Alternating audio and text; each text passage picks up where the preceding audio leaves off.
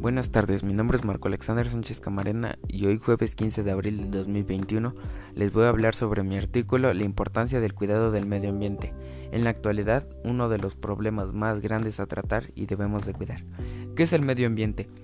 El medio ambiente es el espacio en el que se desarrolla la vida de un organismo, que permite su interacción y entonces la importancia del cuidado del medio ambiente es porque es la que nos da la vida, es lo más importante en el mundo, porque es lo que nos los mantiene estables y nosotros nosotros poco a poco lo estamos dañando. Mientras más se dañe, eso acelera el desgaste del mismo. Como lo hemos estado viendo, se aumentan los niveles en el mar.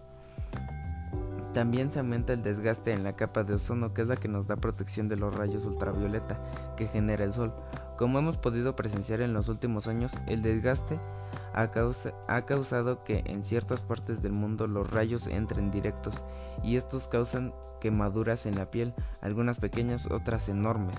Una de esas causas del desgaste tan trágico del medio ambiente es la quema de basura, el humo que producen todo tipo de automóvil, los, los humos que generan las fábricas, los desechos que tiran las fábricas a los ríos, lagos y mares, también han matado una gran cantidad incontable de animales marinos, así como la periodista Mariana Aysén propone un recorrido por la cuenca del río Matenza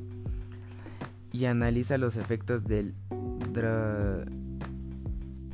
del drama ambiental y se encuentra con muchos animales que mueren a causa de la contaminación y aparte nos dice que es uno de los eventos que son muy desagradables ya las cifras son muy grandes, la contaminación en el mar es grandísimo cuando sacan 8 millones de toneladas aproximadamente.